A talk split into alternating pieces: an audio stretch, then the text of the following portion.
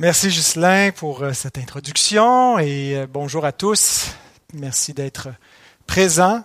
Vous n'êtes pas vraiment là, mais je vous imagine et euh, on peut être reconnaissant pour le privilège qu'on a de pouvoir continuer dans ces temps de pandémie à garder un culte, à pouvoir nous encourager ensemble.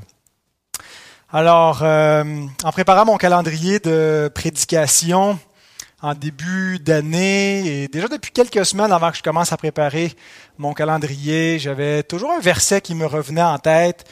Euh, ne vous privez point l'un de l'autre et donc je suis pas devenu mystique, mais euh, je sais pas, j'avais à cœur de prêcher euh, sur ce, verset-là. J'imaginais euh, déjà des, des, points que je voulais développer en lien avec ce passage qui me revenait en tête. Donc je suis allé un peu l'étudier. Euh, et puis, euh, donc, j'ai eu à cœur de vous apporter ce, message-là. Donc, euh, j'aimerais d'abord m'adresser aux célibataires en vous encourageant à rester à l'écoute. Pour différentes raisons. D'abord, ben, parce que ce que vous allez entendre va peut-être vous motiver à rester célibataire. Si c'est quelque chose qui vous fait souffrir le célibat, vous allez entendre les, les souffrances et les grincements de dents, les pleurs et les grincements de dents associés au mariage. Et euh, donc, ça peut vous encourager dans votre célibat, mais aussi, et peut-être plus sérieusement, pour vous aider et vous encourager à prier pour vos frères et sœurs mariés dans l'Assemblée. Donc, on, on, soutient les uns les autres. Dans nos listes de prières, une semaine, on, demande de prier pour les gens seuls et on demande une autre semaine de prier pour les couples mariés. Chacun vit des défis particuliers. Euh, et donc, euh, on n'essaie pas de comparer qui, qui souffre le plus.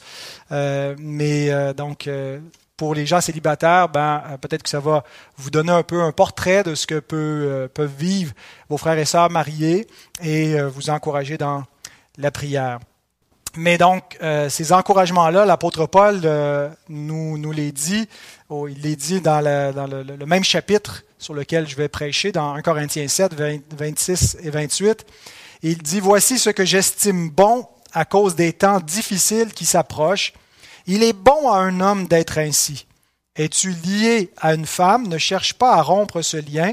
N'es-tu pas lié à une femme, ne cherche pas une femme. Si tu es marié, tu n'as point péché. Si la Vierge s'est mariée, elle n'a point péché. Mais ces personnes auront des tribulations dans la chair, et je voudrais vous les épargner.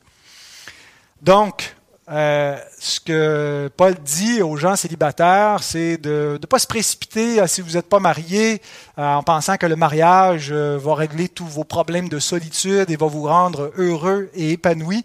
Au contraire, il dit ceux qui se marient vont avoir des tribulations dans la chair. Et dans mon message aujourd'hui, je voudrais donc parler de certaines de ces tribulations-là. J'ai eu un peu de difficulté à préparer ce, ce message-là pour différentes raisons. Euh, une, entre autres, c'est que euh, le texte est quand même difficile.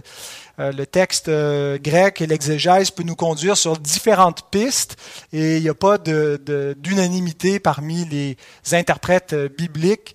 Et vous allez voir donc certaines questions qui peuvent changer complètement le, le sens ou l'orientation de, de, de l'interprétation. Alors, il y avait déjà une difficulté de euh, bien comprendre le texte biblique, mais aussi parce que c'est une question et des questions délicates qui vont être euh, abordées dans, dans mon message. Et euh, ça fait presque mon affaire que vous soyez pas là physiquement devant moi. Ça va être peut-être plus facile une rare fois de prêcher face à une salle vide. et donc que d'avoir les visages devant moi et des, peut-être euh, des réactions. Euh.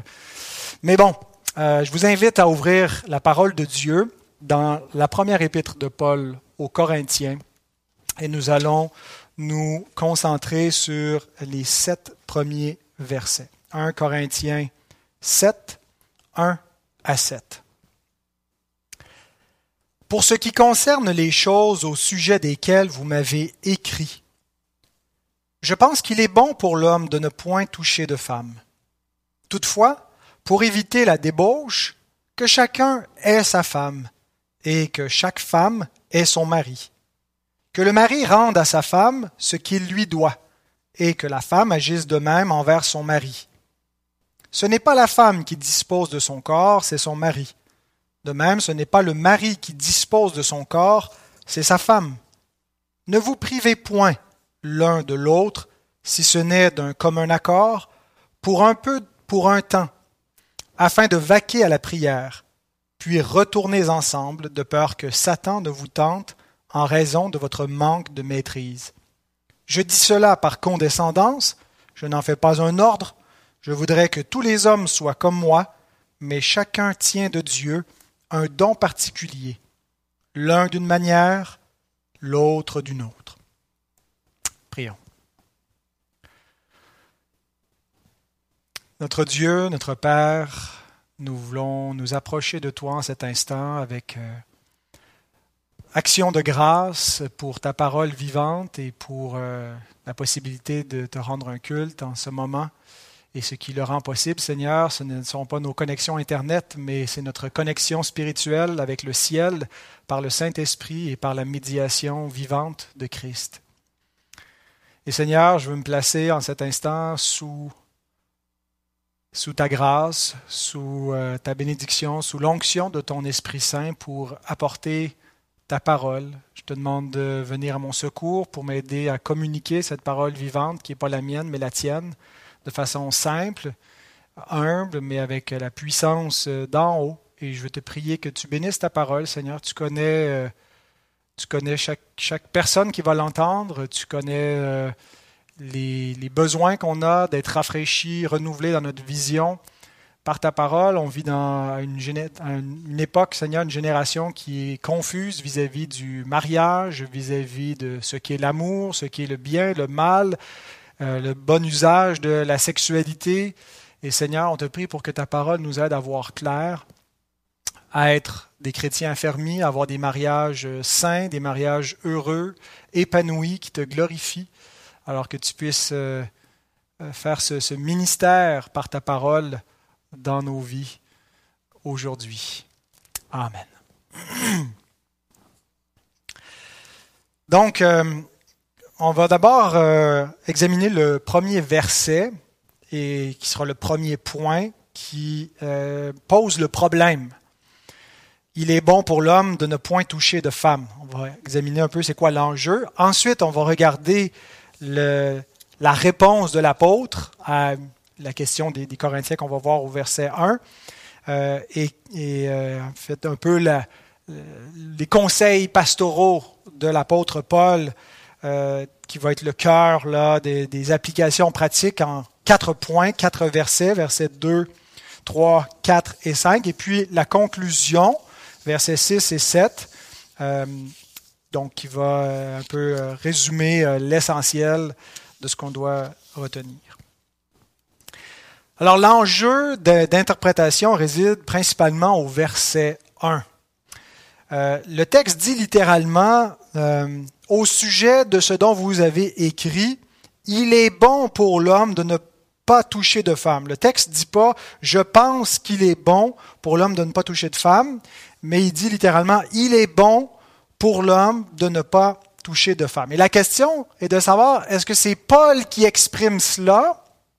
Est-ce que c'est ce que Paul croit? Est-ce qu'il affirme cette chose-là? C'est une affirmation de Paul ou est-ce qu'il cite plutôt l'opinion des Corinthiens, que eux croient qu'il est bon pour l'homme de ne pas toucher de femme. Donc les deux euh, interprétations euh, ont été défendues euh, au cours de l'histoire de l'Église par différentes personnes.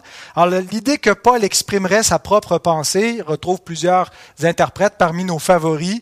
Euh, Luther, Calvin, Charles Hodge, qui a un commentaire sur 1 Corinthien, vont dans ce sens-là que Paul positivement affirmerait la chose en disant il est bon pour l'homme de ne pas toucher de femme et là ensuite il ajoute des nuances cependant.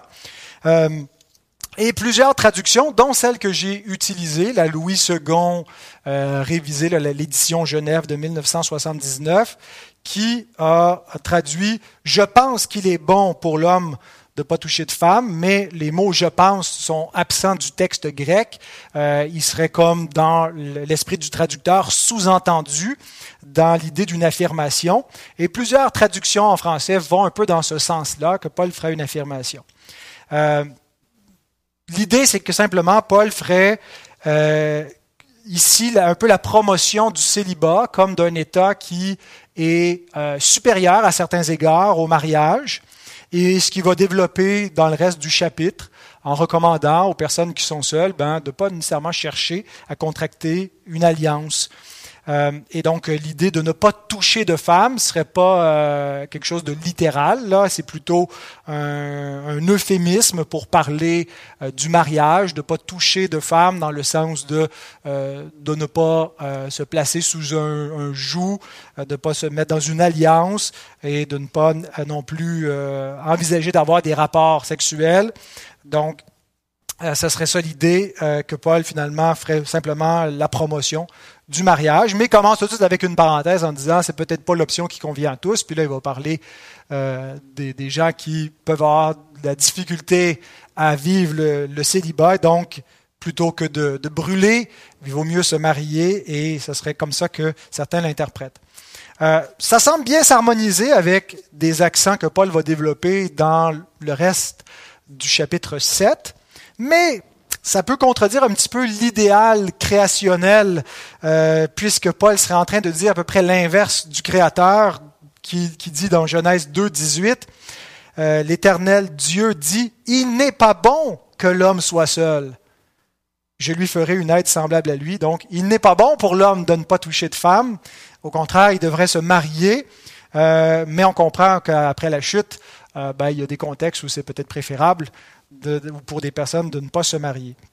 L'autre option, et c'est celle euh, que je vais prendre et sur la base de laquelle je vais développer mon message, mais je pourrais prendre aussi l'option 1 et puis quand même apporter à peu près les mêmes exhortations, mais ça va quand même orienter le, reste de mon interprétation.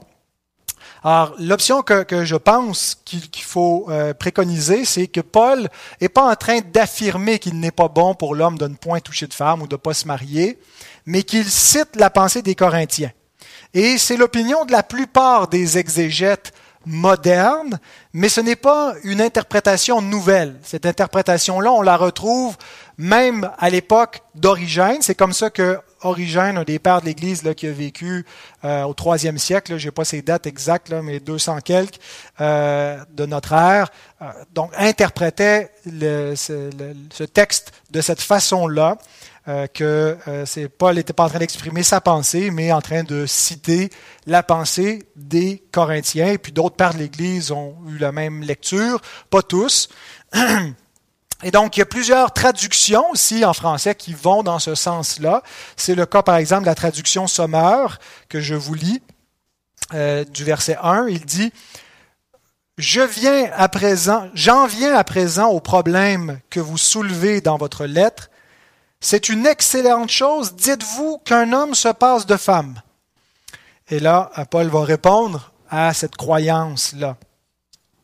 Et euh, ce procédé-là, ben, euh, Paul semble le faire à plusieurs reprises dans 1 Corinthiens, c'est-à-dire quand il change, il change de sujet, il en vient à un sujet euh, que les Corinthiens l'ont questionné dans une lettre qu'on ne possède pas, mais à laquelle Paul fait référence à quelques reprises. Et donc, par exemple, juste au début du chapitre suivant, le chapitre 8, verset 1, on lit par exemple dans la version sommaire, Passons au problème des viandes provenant d'animaux sacrifiés aux idoles. Nous possédons tous la connaissance voulue, dites-vous. C'est entendu, mais cette connaissance rend orgueilleux. L'amour, lui, fait grandir dans la foi. Alors ici, après avoir répondu aux questions sur le mariage au chapitre 7, Paul en vient à une deuxième question des Corinthiens, qui était la question des viandes sacrifiées aux idoles. Et donc, dans la lettre, on peut supposer qu'il disait, ben, on a de la connaissance, les idoles n'existent pas, euh, et euh, donc on peut manger ces viandes-là sans problème.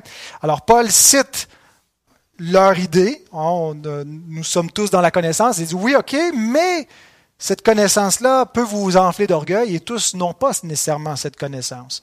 Euh, de la même façon, euh, dans le chapitre précédent, chapitre 6, encore une fois, euh, une citation qu'on attribue souvent à Paul, peut-être n'est pas une affirmation positive de Paul, mais sera encore là une citation d'un proverbe qu'on retrouverait chez les Corinthiens, 1 Corinthiens 6, 12. Euh, cette fois, c'est la français courant qui euh, nous rapporte ainsi les paroles de l'apôtre. Vous allez jusqu'à dire tout m'est permis. Oui, cependant, tout ne vous est pas bon. Je pourrais dire tout m'est permis, mais je ne, me, je ne vais pas me laisser asservir par quoi que ce soit. Alors souvent, quand on cite ça positivement, tout m'est permis, mais tout m'est pas utile, on le cite comme euh, un adage de la liberté chrétienne. On peut faire à peu près tout ce qu'on veut, mais dans le contexte, euh, il est question de débauche. Euh, et donc, les, Corinthiens pouvaient s'imaginer que parce qu'ils étaient affranchis par Christ, ben, ils pouvaient faire ce qu'ils voulaient de, de, leur corps, même ça donnait à la débauche, avait aucune importance. C'est l'esprit qui compte. Et puis, bon, Paul va corriger ces, fausses compréhensions-là et dit, ben, tout m'est permis. Oui, on a une liberté en Christ, mais en fait, votre liberté est quand même limitée par la loi de Dieu et donc il, euh, vient rectifier et encadrer la liberté chrétienne. Alors, dans le chapitre 7, ce serait un peu le même procédé. Paul ne serait pas en train de dire euh, il n'est pas bon pour l'homme de ne pas toucher de femme, mais simplement de citer une portion de ce qu'ils lui ont écrit et demandé. Maintenant, dans quel sens est-ce que les Corinthiens affirmaient qu'il était bon de ne pas toucher de femme?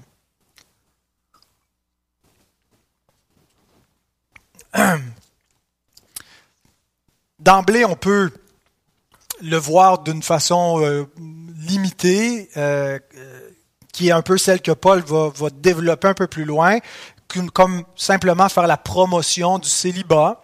Euh, peut-être que c'est ce qu'on retrouvait. Certains considéraient que ben, c'est peut-être préférable de ne pas se marier.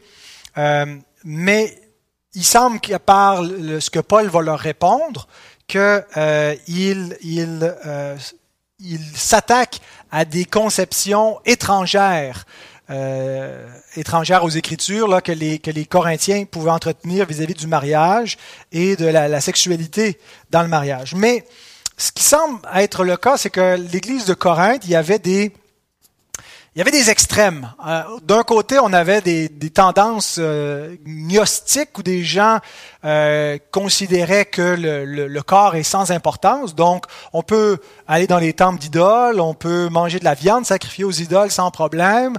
ça donnait à, de la débauche et même aller vers les prostituées sacrées dans les temples, parce que finalement, le, le, corps est sans aucune importance, c'est l'esprit qui compte.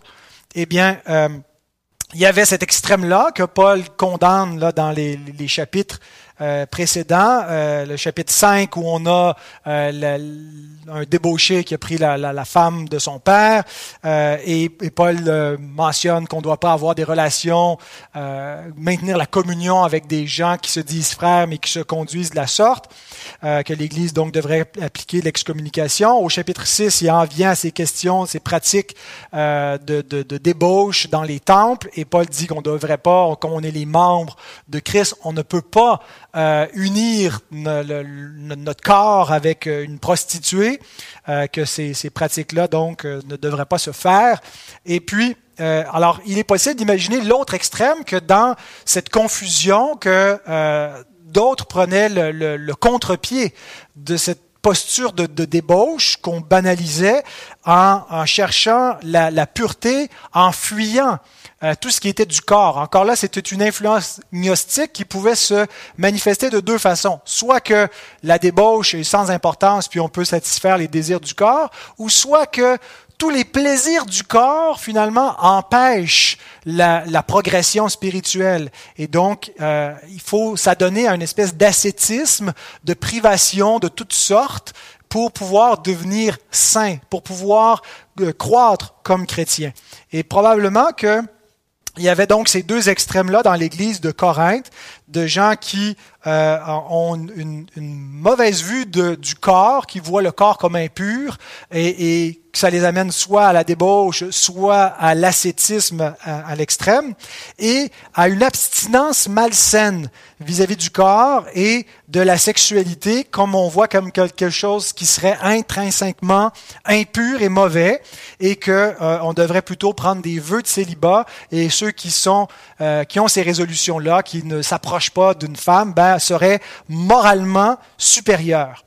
Euh, Et c'est un petit peu une notion qui s'est profilée au fil de l'histoire de l'Église, euh, qui est peut-être même un peu derrière la, notion de, des vœux monastiques, où on, est, on va plus vite au ciel. Hein, c'est le chemin le, le plus court, c'est le raccourci, c'est de prendre ces vœux-là d'abstinence, parce qu'on a une mauvaise conception du corps humain, on a une mauvaise théologie du corps et de la sexualité et du mariage, euh, et mélangée avec des, des, notions un peu pélagiennes d'un salut par les œuvres.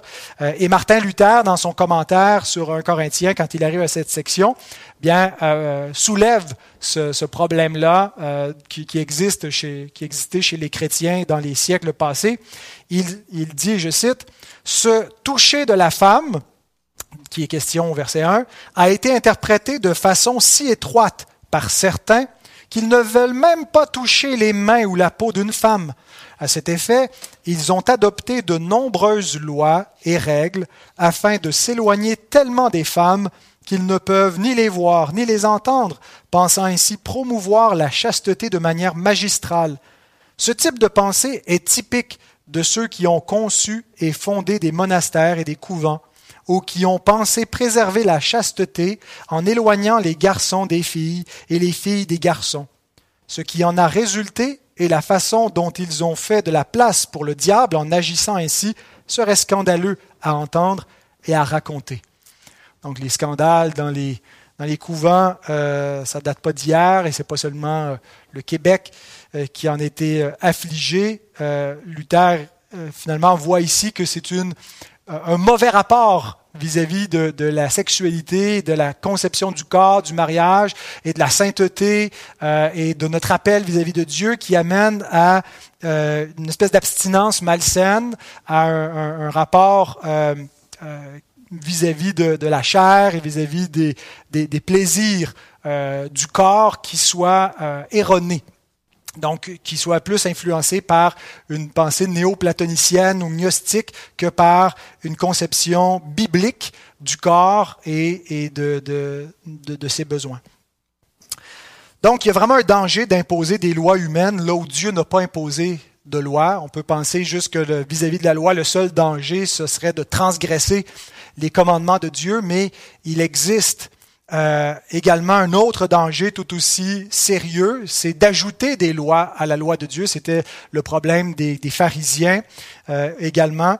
Et donc, euh, d'aller plus loin dans notre conception de ce qu'est la pureté que ce que Dieu veut, euh, et de voir de mauvais œil les, des dons que Dieu a fait à l'homme, comme par exemple le mariage et comme la sexualité dans le mariage. Alors, ce qui semble être le problème auquel Paul répond, c'est que euh, certains, dans leur quête de pureté, allaient dans un ascétisme qui les amenait à une abstinence jusque dans le mariage. Et c'est ce que euh, Origène, dans son commentaire, euh, mentionne, c'est l'interprétation qu'il a, que euh, les Corinthiens pratiquaient finalement l'abstinence dans le mariage et que Paul leur reproche et les corrige. Jean Chrysostome aussi, que je vous cite, écrit ceci. C'est pourquoi il dit, au sujet des choses dont vous m'avez écrit, car il lui avait demandé s'il était juste ou non de s'abstenir de sa femme. Et euh, ça allait un petit peu avec les mœurs gréco-romaines de, l'époque.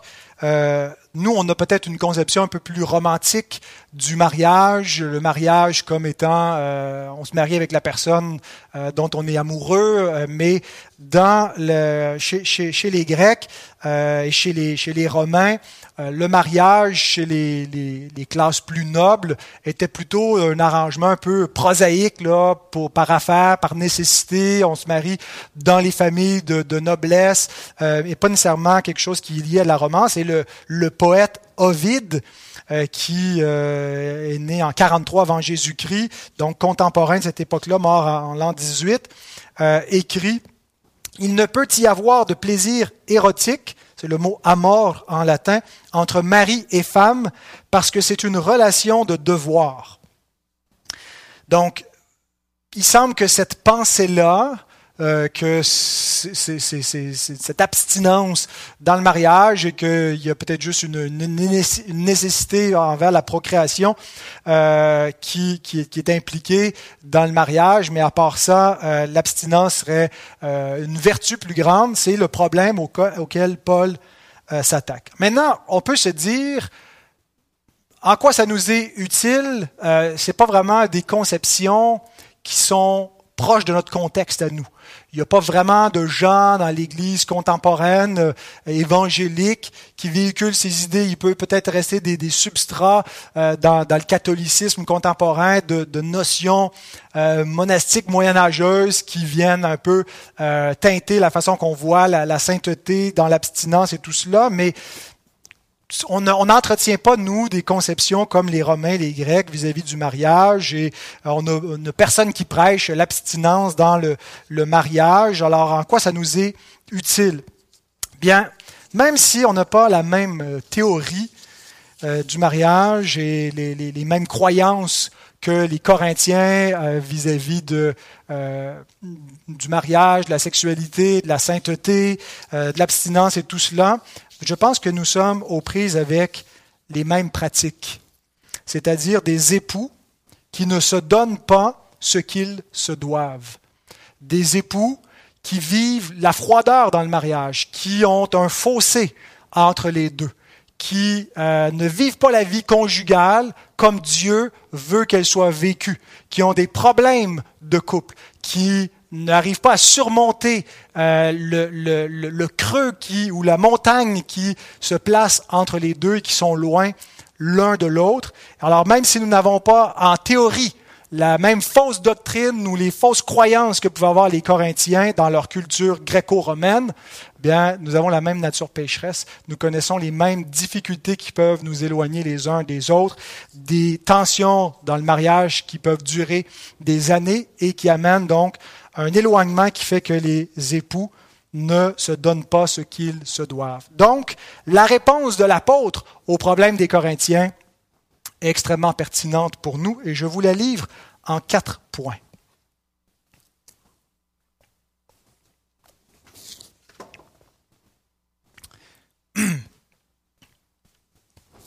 Quatre points qui sont quatre remarques qui peuvent être aussi vues comme des conseils le premier, le verset 2, le mariage est une sauvegarde.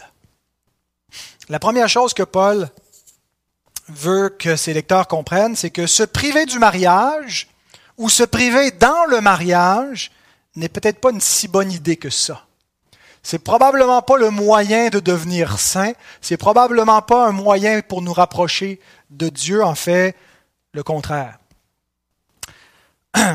Paul va rappeler, euh, et il rappelle ici, mais il va le développer ailleurs, que le célibat n'est pas pour tous, que ça requiert une certaine maîtrise de soi que tous n'ont pas. Alors, si certains euh, le voyaient favorablement à cette époque-là et euh, voulaient un peu développer cette, culture-là de, l'abstinence et de rester célibataire, Paul dit certes, ça peut être bon pour certains, mais tous n'ont pas cette capacité.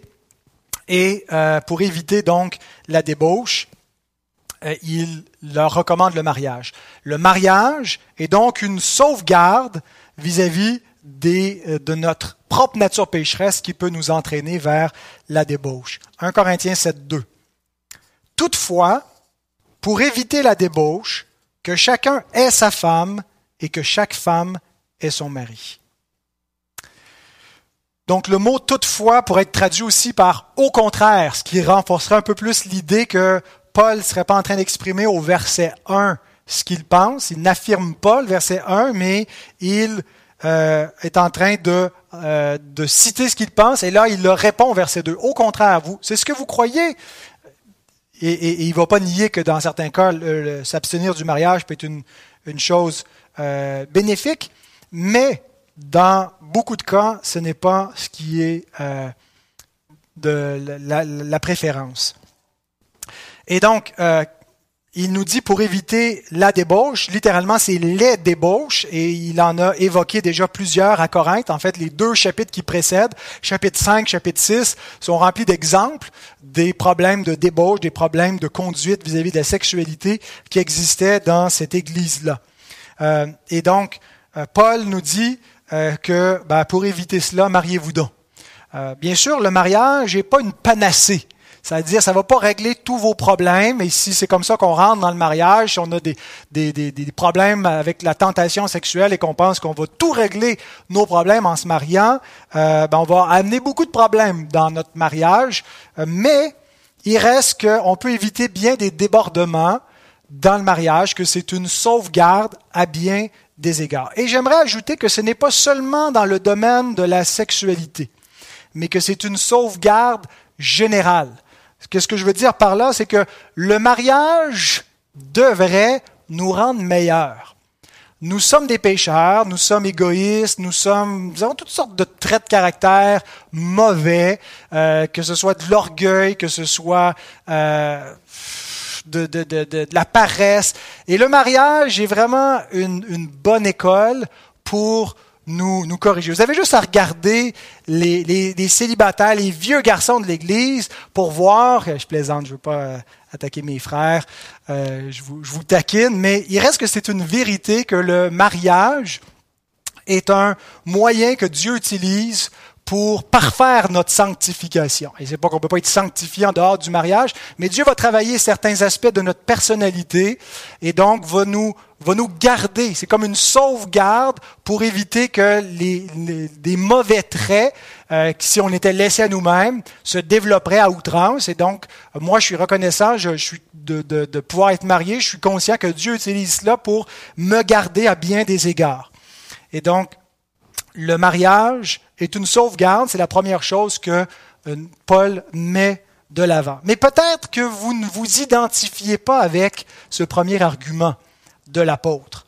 Peut-être que pour vous, votre mariage n'est pas une sauvegarde, et tout sauf une sauvegarde. Peut-être que votre mariage vous a rendu pire que vous étiez. Peut-être que vous étiez une personne plus vertueuse avant d'être marié, et que le mariage vous a rendu amer, vous a, euh, euh, euh, poussé dans, un, dans un, une mauvaise disposition plutôt que de vous entraîner dans la sanctification.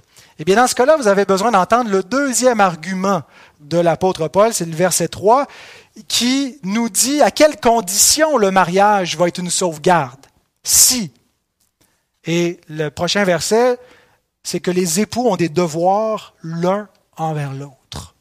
Et donc, pour euh, être une sauvegarde, le mariage euh, doit, on doit s'y investir.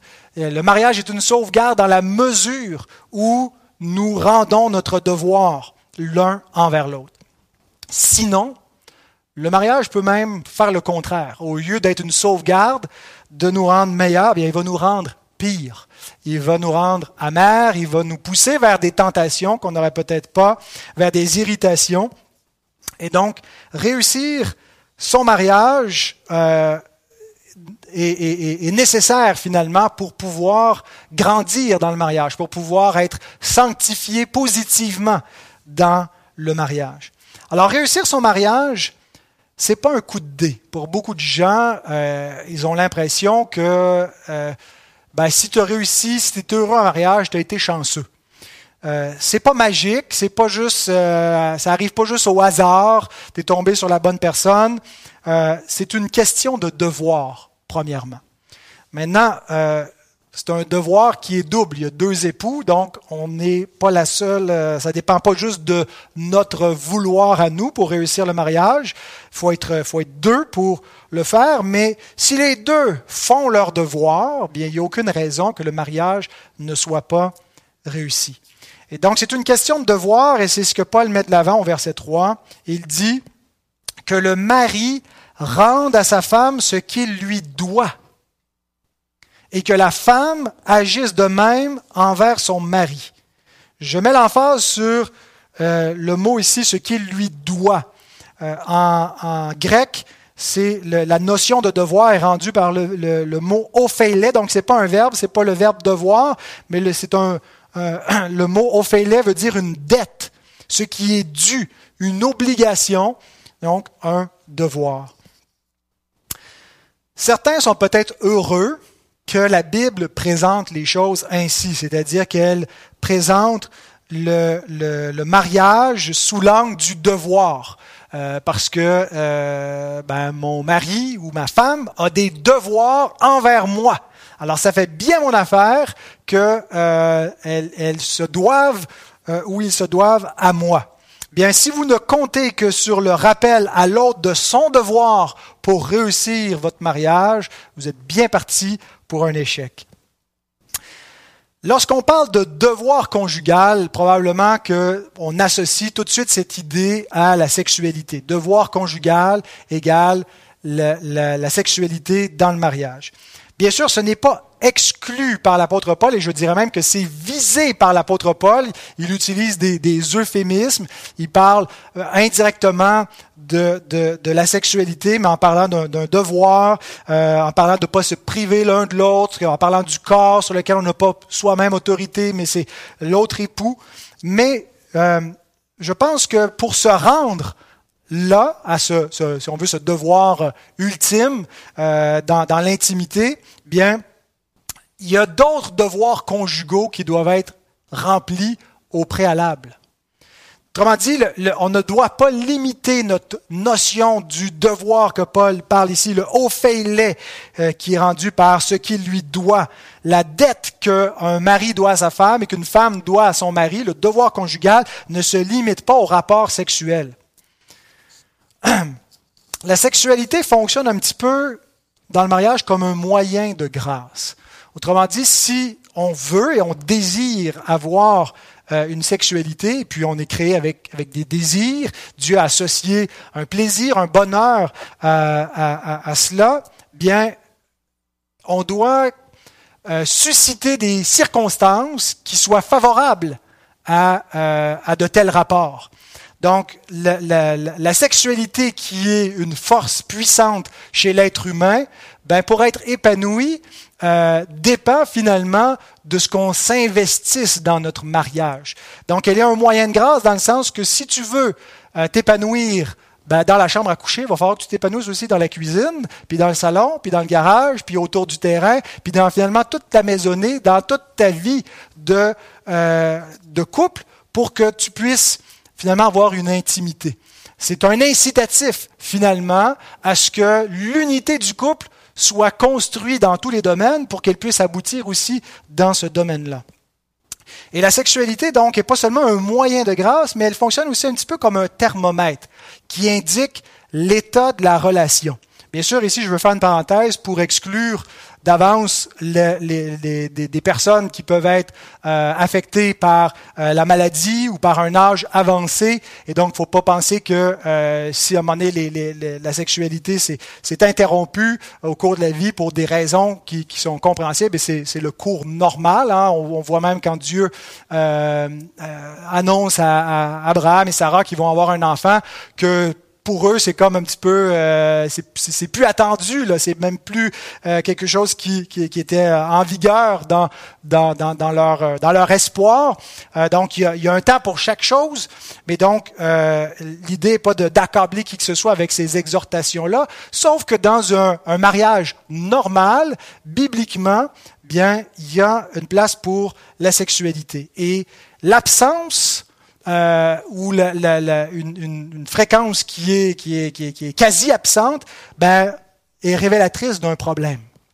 Est révélatrice qu'il y a un problème dans l'état de notre relation. Maintenant ici, euh, le, le, le, degré, tout cela va varier d'un couple à l'autre et c'est pas du tout l'idée de commenter euh, la le degré d'intimité ou de, fréquence, mais plutôt de réaliser que la parole de Dieu nous parle d'un devoir et que s'il n'est pas rempli, bien, il y a un manque quelque part. Et ce manque-là est symptomatique.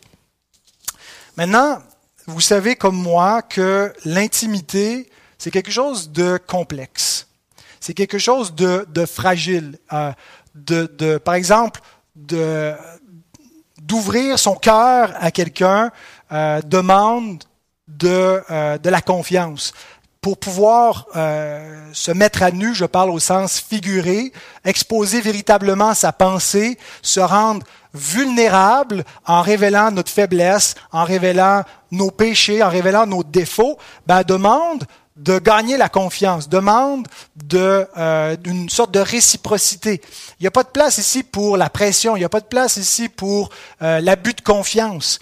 Bien, l'intimité sexuelle, c'est la même chose, c'est quelque chose de fragile, de, de complexe, qui doit être bâti euh, et qui demande donc un amour réciproque, qui demande un contexte où on peut s'abandonner. Et donc, j'aimerais euh, simplement rappeler aux époux qui euh, sont peut-être malheureux parce qu'ils se disent ben le, devoir conjugal de, de, mon époux il ne fait pas son devoir conjugal bien avant de penser à la cerise sur le Sunday, et pour nos, amis français, la cerise sur le gâteau, euh, la question de savoir, c'est est-ce qu'il y a un gâteau pour faire tenir la cerise? Et, le gâteau en question, c'est la dette que nous nous devons.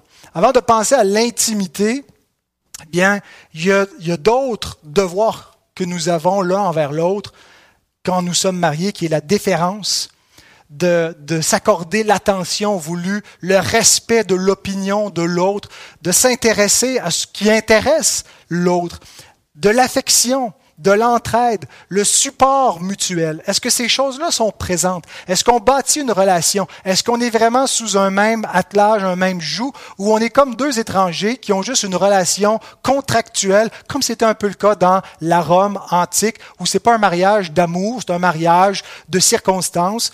Et donc, le, le mariage ne doit pas ressembler à cela. Le mariage doit être conditionné par ce qui caractérise l'alliance, la bienveillance, la bonté, l'engagement. Alors, est-ce que je fais mon devoir à ce niveau-là? Mon frère, ta femme ne te respecte pas? Tu sens pas qu'elle répond à tes besoins? Elle ne te donne pas ton dû, ce qui est ton, droit comme mari, hein, ce, la dette qui est mentionnée ici, le devoir conjugal. Bien, je voudrais te poser une question. Qu'est-ce que tu donnes à ta femme? Qu'est-ce que toi tu donnes? Parce que tu ne peux pas forcer ta femme à faire son devoir, mais toi le fais-tu?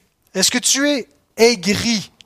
Contre ta femme. L'Écriture nous met en garde de ne pas s'aigrir contre nos épouses, parce que ça semble être une tendance chez l'homme. Il s'aigrit vis-à-vis de son épouse. Est-ce que tu es devenu négligent envers elle, parce que ça pourrait faire obstacle à tes prières? Est-ce qu'on peut observer que tu appartiens à Christ à ta manière de traiter ta femme en la chérissant? Donc avant de penser au devoir de ta femme, est-ce que toi tu fais le tien? Ma sœur, ton mari est un égocentrique. Je sais, on est tous comme ça. Les hommes sont égocentriques. Et il n'est plus la moitié de l'homme que tu espérais. L'homme peut-être que tu pensais avoir marié, ben, il, est, même plus l'ombre de cela. Il néglige ses devoirs. Maintenant, je vais te poser une question. Est-ce que toi, tu as été à la hauteur de ce que la parole de Dieu exige de toi? As-tu commencé à le mépriser? Est-ce que secrètement tu veux peut-être lui faire regretter ses manquements vis-à-vis de toi en lui donnant pas ce que toi tu lui dois? Est-ce qu'on peut observer que tu appartiens à Christ par ta manière d'aimer ton mari et de l'honorer? Remarquez que l'apôtre Paul concentre les exhortations à l'homme et à la femme de façon un peu différente. Il exhorte les hommes à aimer leur femme parce qu'ils ont cette tendance à être un peu égocentriques, à, penser à leur, à leur, leur être, leur petit avant leur femme. Et il exhorte les femmes à respecter leur mari parce qu'elles ont tendance à les mépriser. La meilleure façon d'être aimé, et c'est ce que c'est ce qu'on souhaite dans le mariage, c'est ce qui nous rend heureux quand on se sent aimé, bien c'est d'aimer. La meilleure façon d'être aimé, c'est d'aimer. L'amour appelle l'amour. C'est ce que Paul dit aux hommes dans Éphésiens 5, 28, mais ça pourrait s'appliquer aussi aux femmes. Il dit, c'est ainsi que le mari doit aimer sa femme comme son propre corps. Celui qui aime sa femme s'aime lui-même. Ça va lui revenir. Tu donnes à ta femme ce que tu lui dois, tu lui payes la dette que tu as envers elle, ça va te revenir. C'est c'est, le meilleur incitatif pour qu'elle te rende, qu'elle fasse son devoir d'épouse et vice versa. Donc, si vous voulez que votre mari ou votre femme vous rende ce qu'il vous doit, vous donne toute l'attention, l'affection, le respect et tout ce qui va suivre, bien, commencez par faire votre propre devoir. Ce n'est pas une garantie absolue. On sait qu'il y, a des cœurs durs et mauvais. Mais la meilleure façon de, changer un cœur dur, c'est par la grâce, c'est par l'amour, c'est par la douceur. C'est pas en lui rabattant les oreilles, en, lui disant combien il est un, mauvais mari ou une mauvaise femme et tous les manquements qu'il peut avoir, mais c'est en essayant de changer soi-même que le cœur de l'autre peut changer. Et si on ne fait pas ça, si on n'est pas prêt à s'humilier de cette façon-là et à s'investir ainsi dans nos mariages, bien, ce qui risque d'arriver, c'est que nous allons nous tourner vers nous-mêmes. Et là, c'est le troisième point où l'apôtre nous amène. Dans le mariage, on ne s'appartient plus à soi-même. Au verset 4. Dieu a voulu que, par le mariage, nous décentrer de nous-mêmes. Si on est célibataire, on n'est pas autorisé à être centré sur nous-mêmes, on est appelé à être centré sur le Seigneur. Et si on est marié, c'est pas qu'on ne doit pas être centré sur le Seigneur, mais que concrètement dans nos relations euh, tangibles de, de, tous les jours, bien, on est centré envers notre vis-à-vis, notre mari ou notre femme. Et Dieu utilise ça donc pour nous décentrer de nous-mêmes. Et au verset 4, il rappelle, ce n'est pas la femme qui dispose de son corps, c'est son mari, de même, ce n'est pas le mari qui dispose de son corps, c'est sa femme.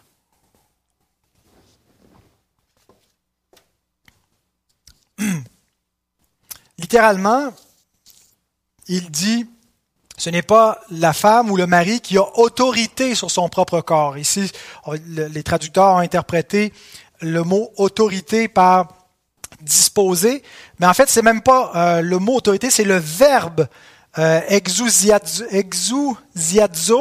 euh, qui veut dire exercer de l'autorité sur. Alors c'est un euphémisme, probablement pour parler de la sexualité dans le mariage chrétien, et un rappel que la sexualité telle que voulue par Dieu doit être altruiste. Contrairement à euh, notre mode de fonctionnement dans notre nature déchue où on, on veut se mettre au centre. L'homme veut être Dieu. L'homme veut euh, est centré sur lui-même. Bien, ce mode de fonctionnement mène à beaucoup de frustration. Et, et, et on, nous devons combattre notre propre nature pécheresse pas seulement dans le domaine de la, sexualité, mais en fait cet égocentrisme, être centré sur moi, ce que je veux, mes besoins, mes attentes, bien c'est ce qui rend frustré et c'est ce qui empêche un mariage de s'épanouir. Il faut plutôt se centrer sur l'autre. Douglas Moo commente ce verset, il écrit Les chrétiens mariés ne suivent pas le principe d'autodétermination et d'autosatisfaction, car ils n'ont pas une autorité absolue sur leur propre corps, contrairement aux personnes qui pratiquent l'immoralité sexuelle et qui ne cherchent que leur propre satisfaction. Une sexualité repliée sur soi est symptôme d'un problème plus profond.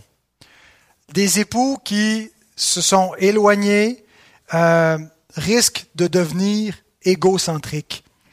Et donc le verset 4 nous donne un peu la doctrine du mariage, la théorie, en nous rappelant ce qui est un fait que l'homme n'a pas autorité sur son propre corps, il ne lui appartient plus, il doit être centré sur sa femme et sur les besoins de sa femme, et il ne doit pas s'inquiéter parce que sa femme va s'inquiéter de lui, euh, et, la femme de même doit pas être centrée sur elle, sur son propre corps, elle n'a pas autorité sur son propre corps, c'est son mari. Ça, c'est la théorie, c'est la doctrine du mariage, mais le verset 5, 5 c'est la mise en pratique de ce principe. Et donc, c'est mon quatrième et dernier point d'application que l'apôtre donne. Lisons encore le verset 5. Il dit, Ne vous privez point l'un de l'autre, si ce n'est d'un commun accord pour un temps, afin de vaquer à la prière, puis retournez ensemble, de peur que Satan ne vous tente en raison de votre manque de maîtrise. Il peut y avoir plusieurs raisons pourquoi est-ce que les Corinthiens mariés se privaient l'un de l'autre. J'ai déjà mentionné l'ascétisme, cette compréhension que c'était plus sain, plus spirituel de ne pas avoir de rapport et, de se séparer. Mais il semble que Paul évoque d'autres problèmes dans le reste du chapitre quand il parle des séparations qu'il y a entre époux. Euh, au verset 10 et 11, puis il dit donc, ils se séparent, ben, des fois si c'est pour le bénéfice de la paix, parce que vous n'êtes pas capable de vivre ensemble, ben, vous allez vivre séparés, mais vous ne pouvez pas vous remarier. Et donc, euh, si vous avez euh, des, des, des, désirs sexuels, vous devez vous réconcilier et revenir ensemble. Donc, les problèmes de couple, c'est souvent ce qui va, être, va amener une abstinence ou une séparation entre les époux. qui, qui, qui, Qu'est-ce qui cause ces problèmes-là? Ça peut être des circonstances qui sont arrivées, ça peut être des problèmes de caractère, de personnalité, des choses qu'on a à travailler, l'orgueil, euh, des situations passées, des choses qui sont pas réglées, qu'on doit confesser. Mais euh, donc, l'ascétisme, la séparation, ou simplement la négligence. On est négligent, on est paresseux, on laisse aller, on s'investit pas, et donc, euh, il n'est pas nécessairement arrivé des, des grandes disputes, mais euh, on laisse les choses aller. Trois remarques sur ce verset. La première, ne vous privez point l'un de l'autre. La Bible est pratique et la Bible est directe. Paul est conscient que c'est complexe le mariage, qu'il y a des situations qui, qui demanderaient sûrement de l'accompagnement, euh, un doigté particulier pour aider les époux à, à démêler leurs problèmes de communication. Euh, mais plutôt, plutôt que d'arriver, puis il peut pas lister mille, euh, mille et une euh, situations et qu'est-ce qu'il faudrait faire, puis comment accompagner, puis comment améliorer, il va droit au but. Ne vous privez pas l'un de l'autre. Mais c'est plus facile à dire qu'à faire. Mais ce commandement-là va nous forcer à travailler sur nos problèmes. Si on a jeté l'éponge, si on a jeté la serviette et qu'on se contente d'un mariage médiocre, d'une relation de couple insatisfaisante, froide, où on n'est pas amis, on n'est pas proche, on n'a pas de complicité avec notre mari ou notre femme, ben, on doit cesser de s'en contenter. On doit travailler parce que l'Écriture nous dit de, ne pas se priver l'un de l'autre. Et ça, nous, ça vise ici l'intimité que nous devons avoir ensemble. Mais pour arriver à ce but-là, ben, on va avoir un travail à faire. Peut-être qu'on va avoir besoin d'accompagnement. Il va y avoir quelque chose à faire, mais on ne peut pas juste ignorer le problème. Alors, si on a une intimité qui est déficiente dans notre mariage, nous ne devons pas ignorer ce problème. Vous ne devez pas juste vous en accommoder puis se dire, ben, c'est correct, c'est normal la parole de Dieu vous commande d'y travailler. Le verbe privé, j'attire votre attention, c'est un verbe que j'ai trouvé intéressant. Euh, apostéréo, qui veut dire voler. Le lexique bidag, le grand lexique là, qui, est un peu la norme euh, de la lexicologie du grec, nous donne la définition suivante. Euh, faire subir des pertes à une autre personne en lui enlevant par des moyens illicites, voler, spolier, dépouiller, frauder. Et dans notre contexte ici, c'est l'idée de priver l'autre de quelque chose de légitime. Euh, Anthony Sultan, dans son commentaire, écrit Le verbe apostéréo, voler, escroquer, priver, dénote un comportement illicite de vol et est utilisé dans Marc 10, 19, tu ne déroberas point, et dans 1 Corinthiens 6, 7, à la voix passive, se laisser dépouiller.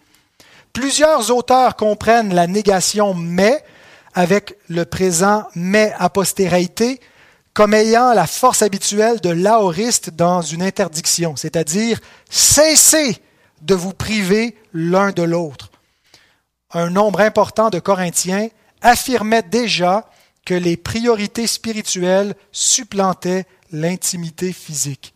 Et donc Paul est en train d'intervenir dans une situation qui a déjà cours. Il est en train de corriger en disant, cessez de faire ça. Vous euh, déshonorez Dieu et vous euh, privez de façon illégitime, comparable à un vol, vous dérobez votre frère ou votre mari, votre femme, de quelque chose de légitime que vous lui devez. Vous le privez d'un droit que euh, le mariage lui confère. Alors, si c'est ce que vous faites, bien, je vous dis comme l'apôtre, cessez immédiatement d'agir ainsi. Si votre mariage est problématique, vous ne pouvez pas ignorer ce problème-là. S'il y a des froids, s'il y a un éloignement dans votre couple, vous devez y travailler.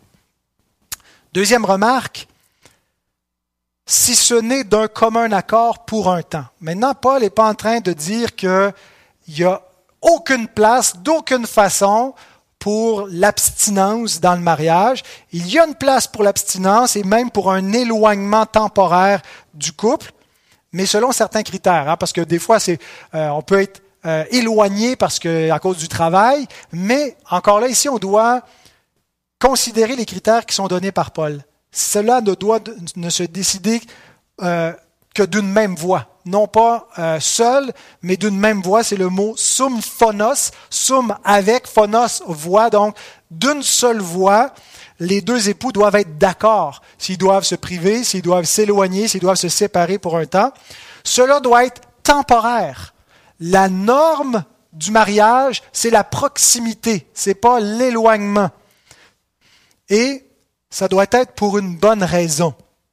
Par exemple, un temps dédié à la prière euh, ou au jeûne. J'ai mentionné l'éloignement peut-être dû au travail, mais euh, ici donc Paul évoque la situation de la prière euh, et la Bible a noté commente il faut entendre ces temps solennels que la primitive Église mettait à part pour des exercices religieux et pendant lesquels les chrétiens renonçaient à toute jouissance des sens, même à la nourriture, afin que l'homme tout entier pût se livrer sans distraction à des prières et à des méditations prolongées. Donc, euh, une abstinence volontaire qui accompagnerait une période de jeûne dans l'Église. On a commencé l'année, j'ai invité les gens à jeûner, jeûner la nourriture, se priver de, de boissons pour un mois. J'évoquais ça la semaine dernière. Et là, je vous parle de vous priver l'un de l'autre pour un temps momentané. Donc, c'est vraiment comme une vie monastique. Vous prenez des, des vœux d'abstinence de toutes sortes, mais temporairement. Il peut y avoir aussi l'idée, je pense, d'un éloignement temporaire en vue d'une restauration, d'une privation, mais pas parce qu'on a abandonné, mais parce qu'on veut travailler à la restauration. Troisième remarque sur ce verset, attention, le malin n'est pas loin et il va essayer de vous tenter, de détruire votre mariage, de détruire votre famille. Et il a du succès bien des fois. Paul dit retournez ensemble de peur que Satan ne vous tente en raison de votre manque de maîtrise. Le mode de fonctionnement par défaut du mariage n'est pas la privation, mais la consommation, n'est pas l'éloignement, mais la proximité. Nous sommes faibles, Satan est fort, et si notre mariage est déficient, il risque de devenir une occasion de chute dans notre vie. Rares sont les personnes qui s'en sortent indemnes lorsqu'ils ont un mariage comme ça qui est boiteux, qui ne fonctionne pas, où il n'y a pas l'intimité entre les époux. Souvent, ça se manifeste par de l'infidélité conjugale, mais je pense que ce n'est pas la seule chose qui est en vue par le terme euh, euh, acrasia, qui est traduit ici par manque de maîtrise. L'idée ici, c'est de l'intempérance qui peut prendre une forme plus générale. C'est le même mot que Jésus, utilise pour reprocher aux, pharisiens, aux scribes et aux pharisiens. Matthieu 23, malheur à vous, scribes et pharisiens, parce que vous êtes pleins d'intempérance. Euh, et donc, autrement dit, les manques dans le mariage vont rarement être compensés par des vertus, mais souvent par des vices.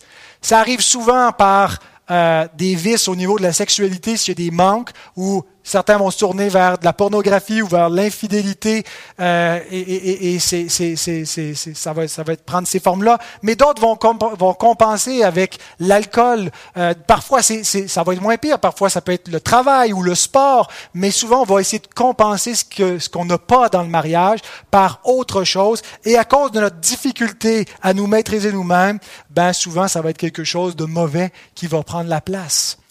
Euh, notre nature, notre pécheresse va être exacerbée et le diable est là pour nous tenter. Et donc on va essayer de combler le vide, la tristesse en se vautrant dans des choses mauvaises. Et donc euh, c'est ce que Paul peut avoir en tête ici, une intempérance générale. Donc un rappel qu'un mariage heureux, c'est notre meilleure sauvegarde face à l'immoralité, le conseil numéro un un mariage qui fonctionne, c'est ce qui va nous, nous garder à la fois de, de l'alcoolisme ou de, du workaholisme ou de toutes sortes d'abus parce que on se doit l'un à l'autre et on se surveille l'un l'autre et on se garde et on s'encourage l'un l'autre. Mais quand on est seul et qu'on n'est pas marié un avec l'autre, mais un contre l'autre, souvent c'est quelque chose qui nous, nous, nous pousse et nous exacerbe dans euh, de mauvaises voies.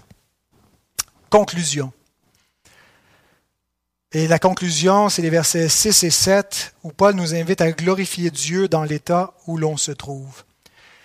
Je dis cela par condescendance, je n'en fais pas un ordre, je voudrais que tous les hommes soient comme moi, mais chacun tient de Dieu un don particulier, l'un d'une manière, l'autre d'une autre. À quoi réfère la concession du verset 6 Je dis cela par condescendance qu'on pourrait traduire par concession.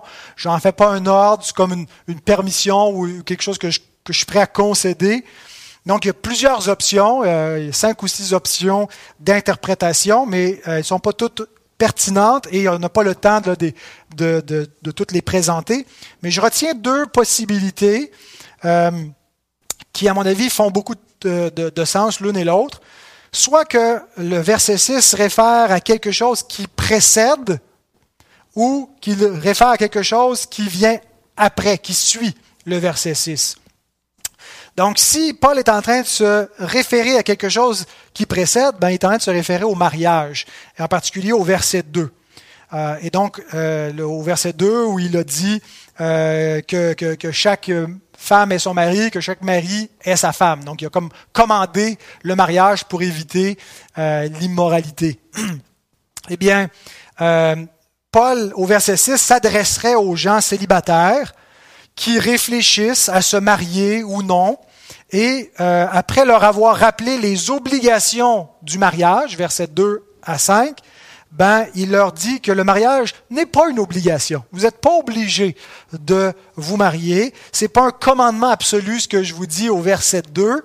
Euh, c'est une concession.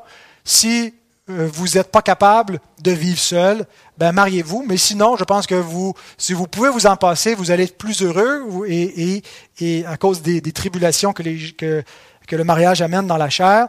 Donc, euh, et donc Paul va poursuivre en montrant les avantages du célibat.